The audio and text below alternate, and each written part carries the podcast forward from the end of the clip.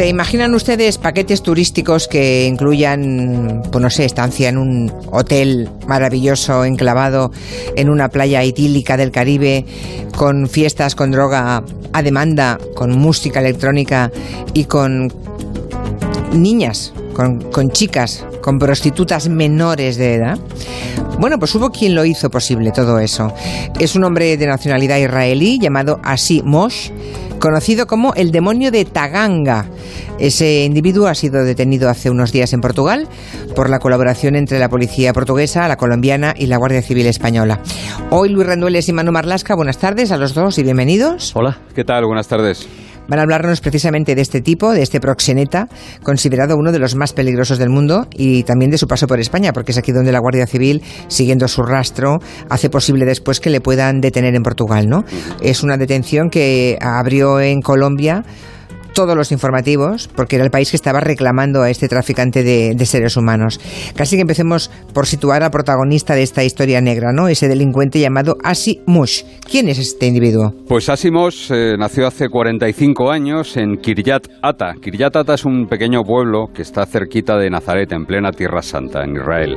Como todos los ciudadanos de aquel país, como todos los ciudadanos israelíes, cumplió un servicio militar obligatorio de prácticamente tres años y muy poco después él salió de Israel y comenzó a recorrer mundo y al tiempo que recorría mundo comenzó a delinquir también. La primera parada que hizo al salir de Israel después de ese servicio militar obligatorio fue Tokio, en Japón.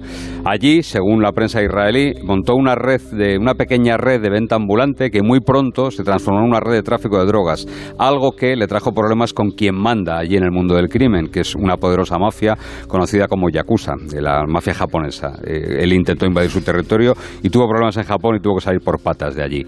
Así que Moss se fue precipitadamente del país y se instaló en Europa. Allí recorrió varios, varios países, pero sobre todo se radicó en Holanda, fue el destino que tuvo y allí lo que hizo fue camuflarse entre una gigantesca colonia judía que hay en ese país, en los Países Bajos. Bueno, y allí en Holanda es cuando supongo que volvió a dedicarse al negocio de las drogas, ¿no? Sí, en los primeros años de este siglo los delincuentes israelíes empezaron a tener mucha relevancia, a coger peso dentro del mapa mundi del crimen y especialmente dedicándose a vender, a traficar con éxtasis, una droga que tuvo su, su época dorada en, a partir de 2001-2002. Moss se asoció entonces con un grupo criminal israelí que ya estaba en Holanda y que Holanda era entonces la capital mundial del éxtasis, de la MDMA, y allá estaban casi todos los laboratorios del mundo. Desde allí se llevaba éxtasis, se vendía a varios países, sobre todo al lejano oriente, y ya en el año 2003, policías de España, Nueva Zelanda, Australia, Japón, Tailandia, India y Brasil colaboraron con la policía de Israel y la Interpol para desmantelar por primera vez la banda que ya lideraba entonces Moss. Y supongo que fue el primer encontronazo, ¿no? De Moss con la policía, fue la primera detención entonces. Eso es, Moss fue detenido en Holanda en una época en la que también eh, acudía con, con, bastante frecuencia a España. Otro de sus socios, hasta un total de 14, cayeron en esta operación que se llamó Los Tres Mosqueteros en honor precisamente de los tres hermanos de, o sea, de, de Moss y de sus dos hermanos que estaban yeah. implicados. Cayeron, digo, en Nueva Zelanda, en Brasil, en Perú y en Austria. Y ya en aquel momento Moss, aparte de tener una gran capacidad de liderazgo, tenía bastante ingenio. ingenio. ¿Por qué digo esto? Pues porque el grupo se viajaba hasta Tailandia para mantener las reuniones, porque allí se sentía bastante impuno y allí sabía que no lo iban a vigilar. Y allí, naturalmente, no tocaba ni un gramo de droga, porque la legislación tailandesa es terrible, tiene una dureza extrema, extrema contra el narcotráfico. La investigación de la policía israelí permi permitió conocer que esa banda, la banda de Moss, también empleaba ciudadanos de aquel país, ciudadanos israelíes, para introducir en Europa cocaína procedente de Perú. Generalmente, cocaína que metían en sus organismos, en sus cuerpos, llevaban adosadas a veces y otras veces en pequeños, pequeños cargamentos de maletas. Eh, bueno, imagino que cuando le detienen en Holanda pues el, y le juzgan, le, pasa, le, le, le, meterían en la cárcel, ¿no? Pasaría una buena época en prisión allí. Sí, algo menos de cinco años estuvo bueno, en, rejas y mm. decidió al salir que era el momento de cambiar de aires. Eh, varias policías, entre ellas la española, tenían a Asi en, en, el radar y la presión hacia los traficantes israelíes aumentó mucho entonces en todo el mundo porque cometieron un error, supongo que de avaricia, que fue enviar cargamentos de drogas de síntesis a Estados Unidos. Y entonces la agencia antidroga norteamericana, la DEA, empezó a apretar a los aliados para que les persiguieran. España, por ejemplo, detuvo a uno de los principales traficantes israelíes, un tipo que se llamaba Oded Tuito, y que se había instalado en la Costa del Sol, en la provincia de Málaga. La presión hizo que Asi cruzase el Atlántico y en el año 2009 llega a Colombia, llega desde Brasil, y no elige un mal sitio para recalar porque se va a instalar en un lugar que se llama Taganga. Taganga. Bueno, uh -huh. hay, hay, que hablar de ese rincón, ¿no? Es una ciudad colombiana que, bueno, la ha hecho famosa a él, ¿no? Ese mafioso israelí. ¿Dónde está Taganga? Pues Taganga es un lugar que del que yo desconocía su existencia y yo creo que casi todos, si bien pues de Colombia conocemos Cartagena, Barranquilla, Santa Marta, pues bien. Taganga es una población de apenas 3.000 habitantes que está muy cerquita de Santa Marta. Santa Marta es la capital del Caribe colombiano y está al borde del parque eh, de un parque natural precioso que se llama Tairona, que es uno de los lugares más bellos de Colombia. Tradicionalmente Taganga ha estado dedicada nada más que a la pesca, es un pueblito de pescadores y en los últimos tiempos es verdad que había algo de turismo relacionado con el buceo, porque allí en ese Parque Nacional de Tairona, por lo visto, hay unos fondos marinos y unos fondos de coral bastante bonitos. Así que Asimos llegó a Taganga y muy pronto descubrió que ese sitio estaba lleno de posibilidades para el turismo para un turismo muy especial, ahora lo vamos a ver. Él compró una propiedad en la misma playa y allí, eh, por cuatro duros que le debió costar, construyó un hotel de tres plantas, al que llamó Casa Benjamín, y se convirtió en operador turístico, es decir, eh, lo que hizo fue tender lazos hacia Israel y buscaba su clientela entre los israelíes que recién acabado el servicio militar, por lo visto es tradicional que cuando uno acaba sus tres años de servicio militar en Israel, buscan unas vacaciones, mm, bueno, pues unas vacaciones lo mejor posibles. En el caso de Asimos, montaba unas vacaciones en las que no faltase absolutamente de nada. Y cuando dices que no faltase de nada, ah, es exactamente eso, ¿no? Que no faltase de nada, incluido todo, incluido los delitos que hacía falta cometer para conseguirlo. Sí, en el peor sentido. Muy pronto, en el año 2010, 2011 se empezó a hablar en Colombia de Casa Benjamín, de aquel sitio, como un lugar bastante especial. Allí solo podían entrar chicas universitarias y también menores de edad todas ellas colombianas y también eh, hombres turistas israelíes. Moss se dotó de una especie de guardia pretoriana formada por unos pocos leales colombianos y sobre todo por israelíes, que venían de las Fuerzas Armadas y que naturalmente iban por Colombia armados hasta los dientes. Casa Benjamín ese establecimiento tuvo un efecto llamada y a Taganga comenzaron a llegar emigrantes israelíes que montaron alrededor, como pequeños satélites, pequeños negocios, bares, restaurantes, hostales, hasta el punto de que Taganga empezó a ser conocida en la zona, en Colombia, como la pequeña Israel. Madre mía, eso ya implica una población flotante por allí importante, ¿eh? Sí, sí, sí. Y esos negocios eh, supongo que llamarían en algún momento ya la atención de las autoridades colombianas, no era normal aquello. Bueno, y tanto que la llamaron. Taganga y Santa Marta, Santa Marta como decía antes es el núcleo urbano al que pertenece Taganga, se vieron muy pronto desbordadas por la presencia de esos israelíes que además no disimulaban, es decir, eran muy llamativos, se hacían ver continuamente. La policía colombiana llegó un momento en que era absolutamente incapaz de controlar a los hombres de Mos porque la policía colombiana destinada allí en Taganga y en Santa Marta, pues poco más o menos que hasta ese momento se dedicaba a los pequeños hurtos que hubiese turistas, ¿no? Pero Moss se convirtió en una especie de reyezuelo con un pequeño gran ejército que paseaba por allí impunemente. Los empleados del capo lo que hacían era recorrer las calles de Taganga a bordo de furgonetas provistas de armas y munición de guerra. Imaginemos esas imágenes a veces de países africanos que van con las pickups llenas de armas automáticas. Bueno, pues algo parecido. Y esos hombres de Moss controlaban no solo la entrada al Hotel Casa Benjamín, sino también, por ejemplo, la presencia de vendedores ambulantes. Cuando alguno molestaba, los sacaban allí amenazándole con sus armas.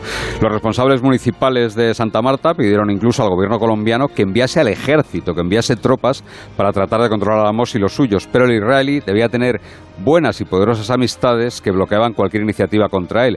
En aquellos años se ganó el segundo apodo que tiene, es el demonio de Taganga y también eh, eh Mos es el intocable. o sea que eh, se saltaba Mm, o se pasaba por el forro las leyes colombianas y ponía su propia ley, vamos. Eso, es, ah, eh, y claro, y si le llamaban intocable es porque pese a todo el negocio podía seguir funcionando, ¿no? Era muy visible, muy obvio y muy evidente, pero lo seguían dejar hacer. Hasta casa Benjamín llegaban con, continuamente mujeres muy jóvenes, muchas de ellas menores de edad, según la investigación, que venían no solo de la zona de Santa Marta, sino de otros muchos sitios de Colombia, como Antioquía y Bolívar. Las chicas, las menores, entraban al hotel como parte de los paquetes, suena crudo, pero es así, como parte de los paquetes turísticos, todo incluido que ofrecíamos, que también incluía música electrónica y consumo de drogas.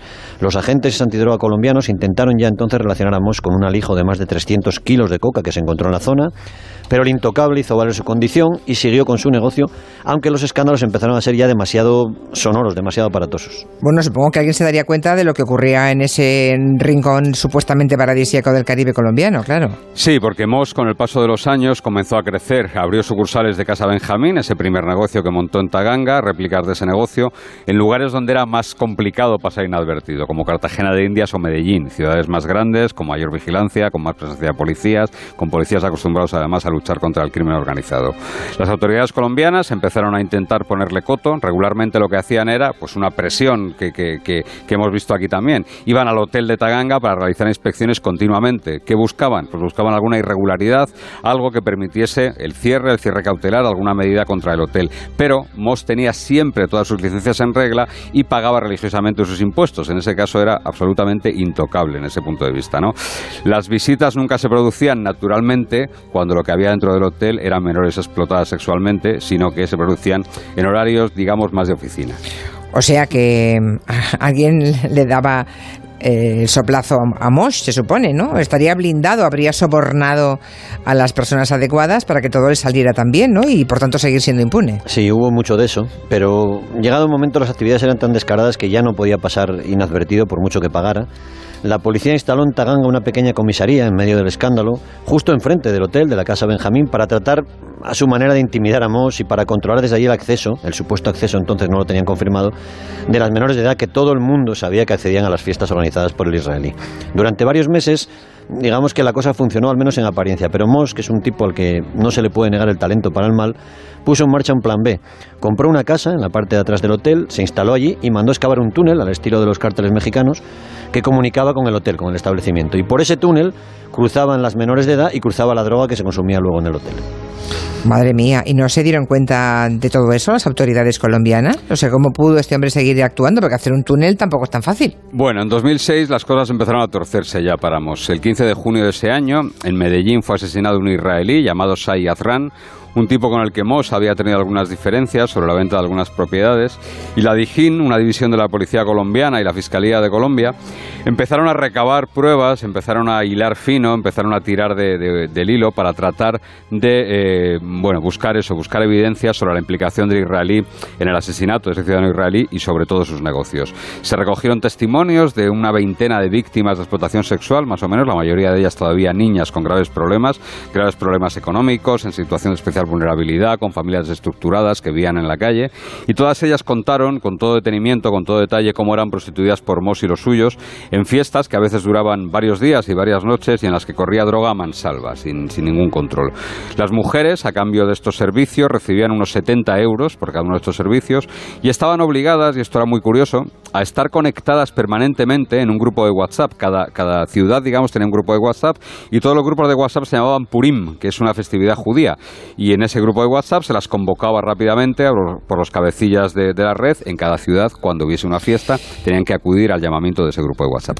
Pero la investigación no, no, acabó entonces en Colombia con la detención de este individuo, de Mosh, porque eso me dices que era en el 2016, ¿no? O sea que ha habido que esperar un buen rato todavía. Sí, sí, las cosas se le van complicando. En cualquier caso, en Taganga el hotel ya era vigilado estrechamente, así que eso, lo que se le ocurre a Mosh es trasladar las macrofiestas lejos del hotel y las lleva a una playa privada, aunque una playa que estaba a la vista de muchos vecinos que no podían entrar en la playa, pero sí veían lo que pasaban.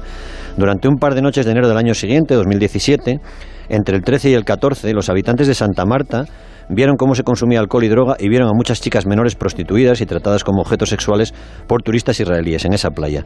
La investigación sobre Moss estaba avanzada Casa Benjamín en Taganga, la franquicia, digamos que te decía Manu, Casa Medellín y Casa Golán en Cartagena de Indias, estaban ya bajo el foco de la policía cuando Moss acude a una oficina de migración para hacer un trámite, una, una cosa de rutina con el pasaporte. Bueno, supongo que mm, él fue allí aún sintiéndose muy impune, ¿no? Nadie acude a una oficina de migración si tiene alguna duda de que le puede pasar algo. Él seguía sintiéndose intocable y por tanto fue tranquilamente. Lo que pasa es que las autoridades colombianas hicieron bastante bien su trabajo.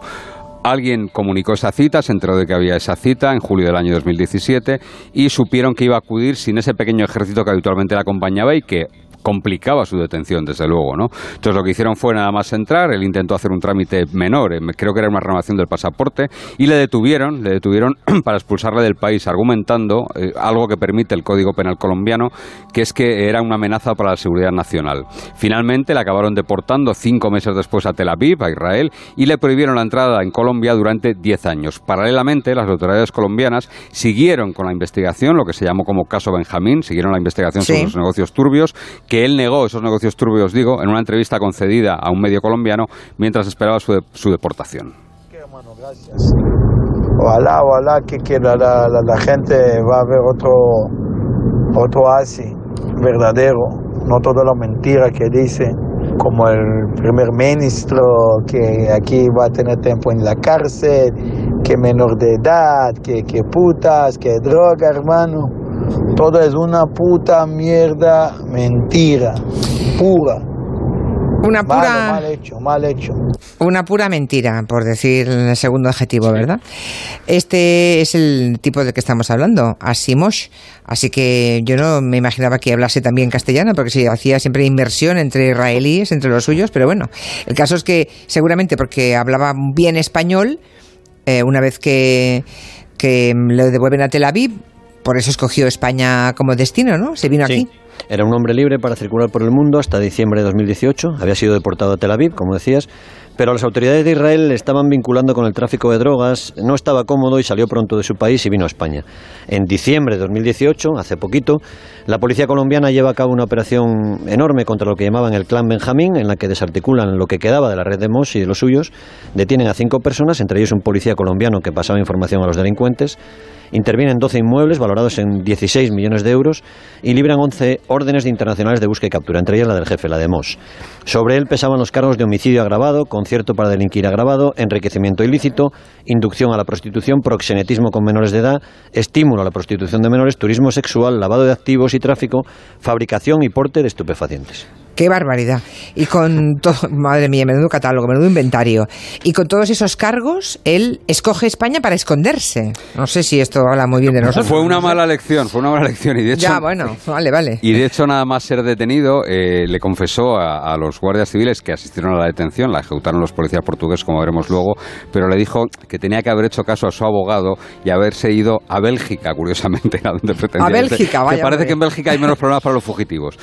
se, se, según le contó su abogado a, Bueno, la policía colombiana, digo que tiene muy buenas relaciones con la policía y con la Guardia Civil españolas. Con estos últimos, con la Guardia Civil, intercambia habitualmente información sobre fugitivos. De hecho, tienen puesta en marcha una operación que se llama Operación Captura, en la que se intercambian eh, fugitivos de uno y otro, de otro país. Así que el grupo de fugitivos de la UCO, de la Guardia Civil, se puso manos a la obra para seguir la, pista de Asimos en España. Hasta aquí se había trasladado con su mujer colombiana y sus dos, dos de sus tres hijos, que son un niño y una cortada que tiene con esta mujer colombiana. La Guardia Civil descubrió que hasta finales del año 2018 Asi residió en Ibiza con total normalidad, incluso tenía escolarizados a sus hijos, lo que facilitó lógicamente el trabajo de la Guardia Civil y, vivía con su verdadera identidad. Pero todo cambia cuando él se entera de que se ha convertido en un fugitivo, de esa orden de detención que libra la policía colombiana, la fiscalía, con toda esa retaíla de cargos que te decía antes Luis. ¿Y qué hace entonces? Está, está, le tenemos instalado en Ibiza con sus niños escolarizados. ¿Qué pasa entonces? ¿Qué hace? Se va, se va por pies y deja las tres casas que tenía en Ibiza, tenía tres casas, de forma precipitada, dejando en ellas muchas cosas, y empieza a utilizar media docena de identidades falsas desde entonces y a buscar refugio en, colonias de ciudadanos de, Israel, en, emigrantes israelíes.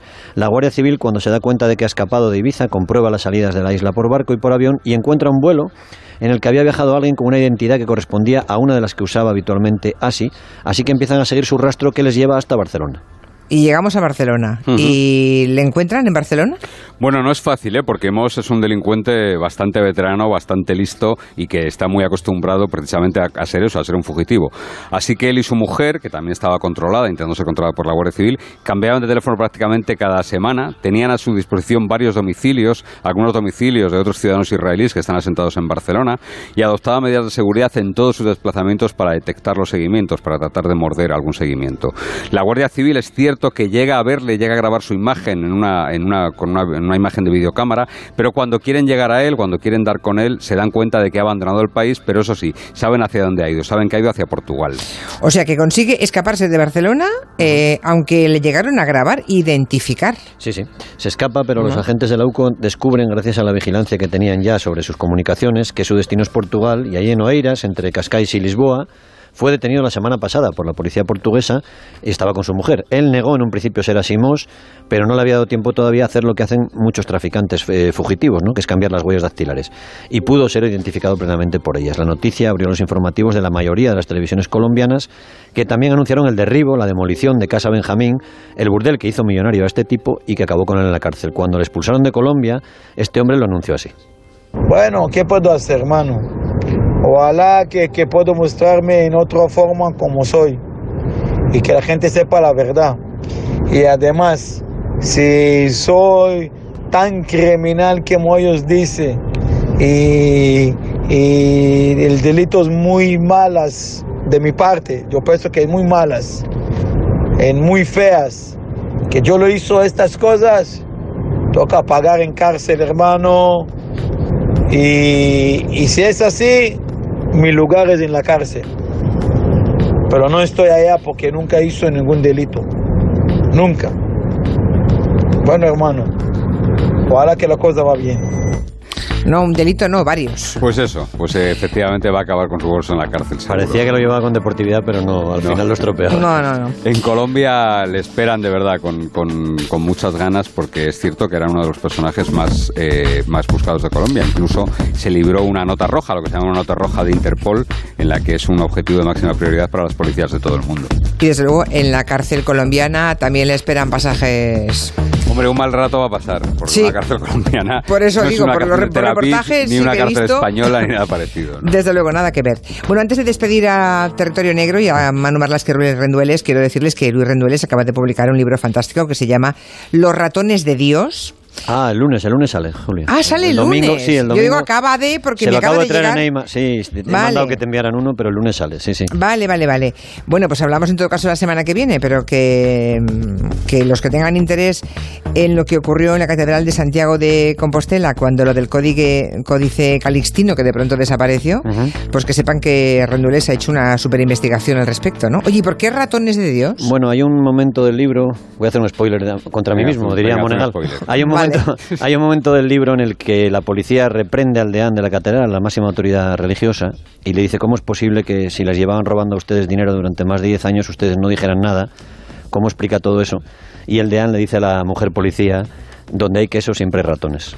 Entonces, los ratones de Dios estaban, algunos estaban en la Catedral de Santiago. O sea que ya daban por hecho que de... Durante al menos 10 años se robó allí a expuertas. Los cálculos que hacemos en el libro hablan de que uno de cada cuatro euros de los que dejaban los peregrinos desaparecían, no llegaban al banco. ¡Qué barbaridad! Hablamos de cientos de miles de euros, ¿no? Solamente el electricista, que es el ratón, digamos, conocido, ¿no? Sí, se, llevó, se llevó dos millones de euros además del códice durante años. ¡Qué barbaridad! Pobres peregrinos, creyendo que dejaban ahí dinero para, bueno, o para la propia eh, estructura eclesial allí o para obras de caridad, ¿no? Se supone. Sí, sí.